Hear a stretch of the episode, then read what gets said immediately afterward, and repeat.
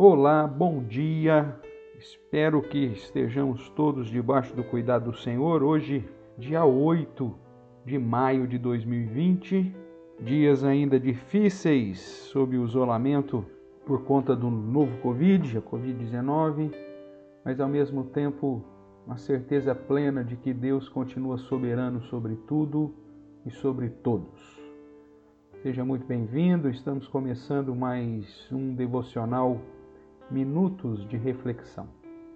Temos estudado o livro de Eclesiastes e estamos ainda na porção onde Salomão apresenta o lado difícil da vida, da futilidade, porque é uma vida que despreza a existência de Deus, que despreza o temor, a honra, o respeito a Deus e o guardar dos seus mandamentos. Obviamente que aqueles que vivem desprezando o temor a Deus e o guardar dos seus mandamentos vão experimentar no dia a dia, seja lá qual fase da vida, seja lá que momento da sua existência, seja de sucesso ou de fracasso, de riqueza ou de pobreza, de saúde ou de doença, que na vida tudo é vaidade. É desse modo que Salomão tem nos apresentado. Logo, o objetivo maior, assumo, o resumo de tudo que tem se ouvido é teme a Deus e guarde os seus mandamentos, lembrando que um dia nós compareceremos diante do tribunal do Senhor e ele há de julgar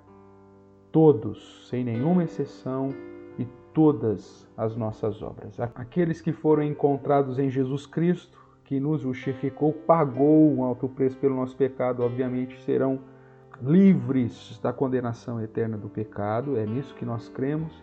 Mas aqueles que depositaram a confiança nos seus próprios esforços perceberão que foi insuficiente e que, portanto, permanecem na mesma condição que nasceram, ou seja, condenados pelo seu próprio pecado. Mas vamos lá. Hoje nós vamos estudar aí Eclesiastes, capítulo 6 ainda, os versos 7, 8 e 9. Ainda dentro dessa sessão onde Salomão está falando que as situações de riqueza ou de felicidade ou de bênção em contraste com as outras realidades não passa também de grande vaidade. Ele vai falar agora do suprimento. Vamos ver o que, que ele diz. Eclesiastes capítulo 6, verso 7. Todo o trabalho do homem é para sua boca, e contudo nunca se satisfaz o seu apetite. Pois que vantagem tem o sábio sobre o tolo? Ou o pobre que sabe andar perante os vivos? Melhor é a vista dos olhos do que o andar ansioso da cobiça. Também isso é vaidade e correr atrás do vento. Salomão vai apresentar aqui a triste realidade de que nós vivemos para suprir as nossas necessidades físicas a ideia é que tanto o sábio como o tolo passam toda a vida lutando para conseguir comer, e mesmo que a gente coma, dali a pouco nós não estaremos satisfeitos, estaremos necessidade de comer de novo. E a vida vai ser esse ciclo de correr atrás da manutenção da sua própria subsistência. Tanto ricos quanto pobres estão correndo atrás dessa questão da subsistência e a ideia de Salomão é que parece que nunca são satisfeitos. É óbvio, a gente nunca come para o resto da vida. Nós temos que estar dia a dia nos alimentando. E Salomão apresenta que tanto o rico quanto o pobre têm, portanto, esse mesmo problema. E que não há vantagem nem para o pobre, e nem para o rico, nem para o tolo, e nem para o sábio, porque os dois passam as mesmas necessidades. No verso 9, ainda focando essa necessidade que todos nós temos de comer, ele diz assim: mais vale, né? Melhor é o que você tem na frente dos seus olhos. Melhor é a vista dos olhos. Melhor é aquilo que você tem diante de você do que aquilo que você anseia, aquilo que você fica cobiçando, aquilo que você fica desejando. De certa forma, é aquele velho ditado nosso: mais vale um pássaro na mão do que dois voando, ou seja, ficar na ociosidade da cobiça, ficar simplesmente sonhando com as coisas boas, ah, isso é bobagem. Nós temos que aprender a lidar com aquilo que nós temos. Portanto, aquilo que está diante dos nossos olhos é melhor do que andar ansioso do desejo, ansioso da cobiça. Tudo isso é vaidade, vai dizer Salomão. Tudo isso é correr atrás do vento. Irmãos, uma das realidades que Salomão nos apresenta aqui é sobre a situação de sermos insaciáveis. O homem nunca está satisfeito com o que tem.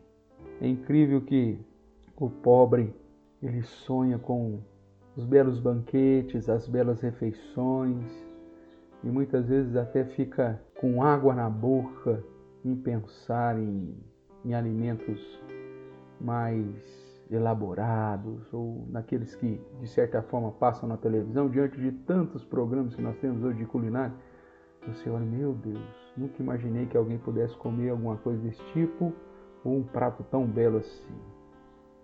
Sendo que ele tem na, na sua mesa só o seu arroz com feijão e ao mesmo tempo você vê muitas vezes pessoas ricas de posição que quando chegam na casa do primo pobre ou na casa da vozinha ou na casa de algum parente mais simples, se lambuza com pão com ovo, ou com aquele arrozinho com feijão, com farinha e um pedaço de, de uma linguiça qualquer.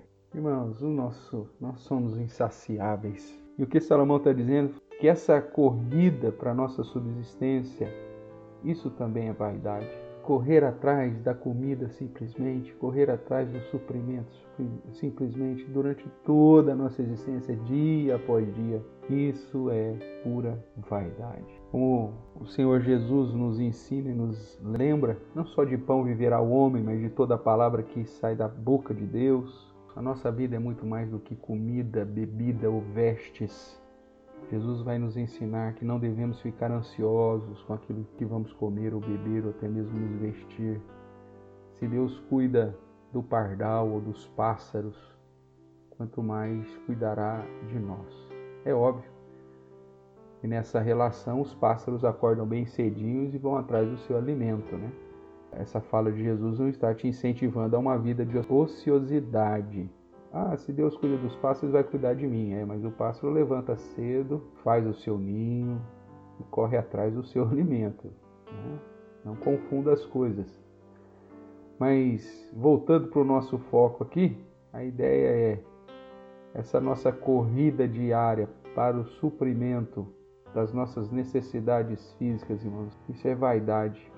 Jesus se apresenta como o pão do céu que veio suprir a nossa verdadeira fome, que veio suprir a nossa necessidade mais real, que veio trazer suprimento para uma vida toda. Ele é o pão da vida, ele é a água viva. Quem comer da sua carne, beber do seu sangue, tem verdadeira comunhão com ele e serão supridos de todas as suas necessidades. Por mais que você corra atrás dos suprimentos físicos, irmãos, isso, isso vai ter um fim. Por mais que a sua geladeira esteja cheia, o seu armário esteja com provisão, isso pode estragar, isso pode acabar.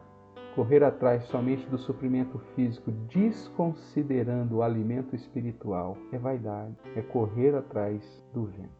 Que nós possamos entender, irmãos, que a nossa vida é muito mais do que simplesmente o suprir das necessidades terrenas e possamos investir tempo não apenas com minutos de reflexão, mas com uma vida inteira buscando o alimento que somente a palavra de Deus pode nos trazer. Deus abençoe sua vida, que você esteja sendo saciado pela palavra do Senhor, que Deus te alimente, te sustente, fortaleça a sua fé, para que possamos passar o dia mal para que possamos suportar as dificuldades. E mesmo que porventura tenhamos privação de alimentos físicos, possamos estar sustentados pela promessa do Senhor que há de cumprir com a sua vontade em nossa vida, que há de certa forma nos socorrer e nos sustentar no dia mal. Que esse período todo que estamos vivendo de isolamento sirva para compreendermos de que o que mais vale na vida é temer a Deus e guardar os seus mandamentos. Um beijo no seu coração. Fique com Deus e até o nosso próximo Minutos de Reflexão. Tchau, tchau.